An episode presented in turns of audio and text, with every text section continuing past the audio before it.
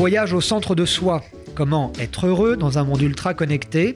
Un feuilleton d'Arnaud Attia en 12 épisodes qui vous invite à un voyage intérieur pour être en phase avec soi et avec le monde. Bonjour. Nous avons vu précédemment pourquoi ce voyage au centre de soi était nécessaire, surtout dans notre société moderne. Nous avons aussi vu de quelle manière ce voyage commence.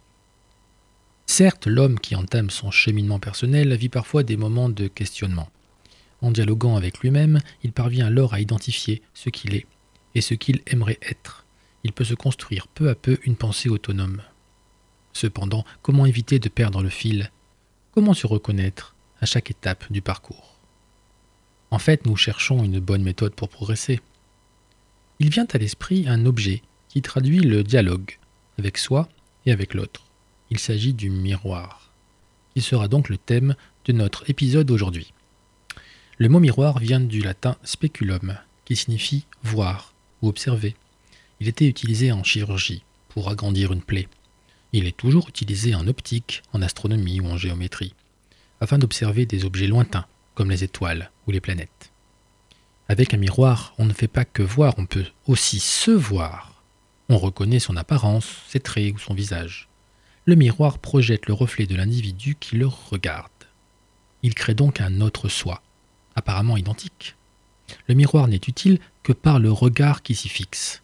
Peut-être est-ce le miroir qui nous regarde, et non l'inverse. Si le miroir introduit un autre soi, est-il vraiment identique?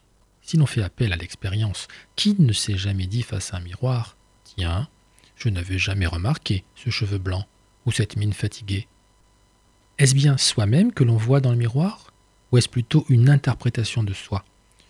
Une révélation de soi Le miroir est ainsi un dialogue entre soi et l'image de soi. Cela peut aller jusqu'à la contemplation de soi. Et ce n'est pas sans danger. Souvenons-nous de l'histoire de Narcisse, personnage de la mythologie grecque qui s'est tellement rapproché de son reflet dans le lac qu'il s'y est noyé. La question peut donc se poser ainsi. Que voit-on exactement dans un miroir? Permet-il d'aller au fond des choses? Dans certaines traditions, le miroir est un objet magique qui permet de lire l'avenir. Dans Blanche-Neige de Walt Disney que nous avons tous vu, la belle-mère interroge son miroir pour qu'il lui dise la vérité, le fameux miroir, mon beau miroir, dis-moi qui est la plus belle. Mais comme on le sait, la vérité est parfois désagréable à entendre. On peut aussi considérer que le miroir est un vecteur de connaissance et qu'il révèle des dimensions parfois insoupçonnées. Oscar Wilde illustre bien cette situation dans son roman Le portrait de Dorian Gray. Il décrit un héros qui veut rester conforme au reflet flatteur d'hommes jeunes et beaux qu'il voit dans son portrait. Comme il se croit à jamais conforme au reflet du tableau, il se permet alors les actes les plus répréhensibles. Malheureusement, il tombe nez à nez avec ce tableau plusieurs années plus tard et il découvre que le portrait a vieilli, qu'il n'est plus qu'une créature ignoble et vicieuse. En ce sens, le reflet lui a renvoyé ce qu'il était vraiment devenu. Le miroir est donc un moyen d'accéder à une réalité différente ou supérieure, une sorte de point de passage.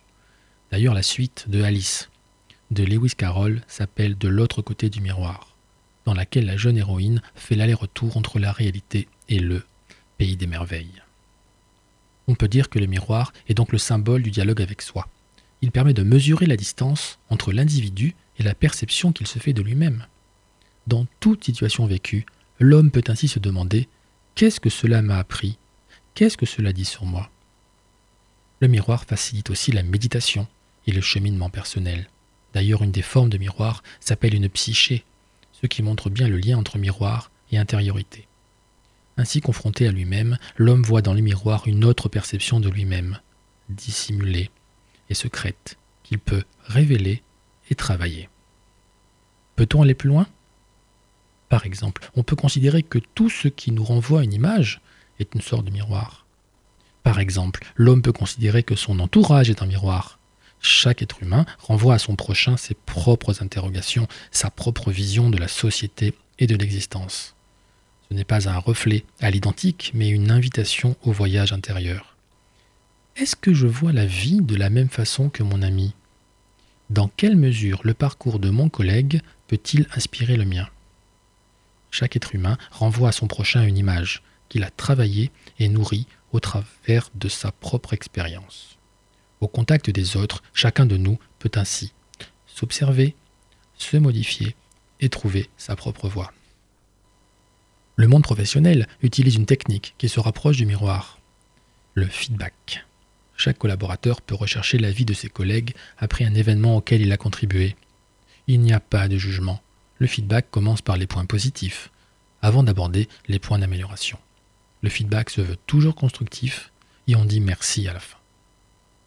En collectant ce feedback venant des autres, le collaborateur peut mieux comprendre comment il fonctionne, il peut tirer les enseignements et modifier son comportement si nécessaire. Le monde anglo-saxon considère d'ailleurs le feedback comme le signe d'un fonctionnement sain, alors que le monde latin le voit souvent comme une critique. Le miroir est ainsi un seuil, le point de passage vers un autre niveau de lecture. Passer d'un état à un autre, d'une réalité à une autre. Cela peut expliquer pourquoi le miroir est souvent associé à la notion de mort. Il permet d'accéder à quelque chose qui est enfoui en soi ou au-delà de soi. D'ailleurs, le miroir a été utilisé dans la Grèce antique pour tenter de dialoguer avec les défunts. Le miroir comporte également une dimension spirituelle. Par exemple, au bord d'un lac de montagne, on peut observer que le ciel, les nuages et les montagnes se reflètent distinctement dans le lac.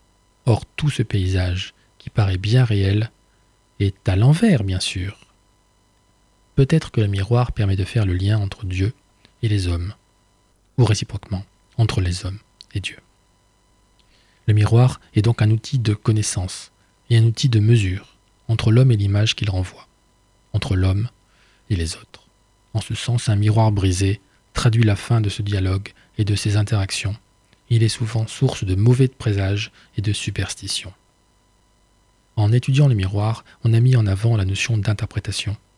Le reflet que l'on voit dans le miroir est un peu dépendant de l'individu qui l'observe. Quand deux individus discutent de la même chose, leurs mots sont différents, leurs expressions sont différentes, leur façon de voir la situation est forcément différente, au moins au départ. Cela rend la communication fondamentalement aléatoire. Comment des individus peuvent-ils avoir la même interprétation des choses et des événements? C'est pourtant indispensable pour construire une communauté de valeurs et de pratiques. Il faut dialoguer, confronter des points de vue, faire jaillir le sens, identifier des moyens d'avancer ensemble. Peut-être faut-il aussi respecter les silences pour que l'autre prenne la mesure de ce qui se passe, pour qu'il s'approprie la situation et qu'il propose un terrain d'entente. Respecter les silences. Ce n'est pas toujours naturel, n'est-ce pas? Pourtant, faire converger les interprétations est nécessaire. Comme le dit le Talmud, la fin du monde arrivera quand il n'y aura plus de différence entre les choses et l'image des choses. Donc la route est longue. Enfin, si l'on revient à l'individu, il a pu, grâce au miroir, porter un regard nouveau sur lui-même, se confronter à une autre réalité que la sienne et progresser au contact des autres. On dit que le miroir réfléchit. Cela paraît pertinent à tous les sens du terme. Est-ce que le miroir suffit? Est-ce qu'il suffit de mieux regarder, de mieux se regarder pour bien progresser vers soi? Nous le verrons dans le prochain épisode. À bientôt c'était Voyage au centre de soi, un feuilleton d'Arnaud Attia, docteur en sociologie, qui vient de publier Voyage au centre de soi, 12 étapes vers le bonheur et l'épanouissement aux éditions d'Hervy.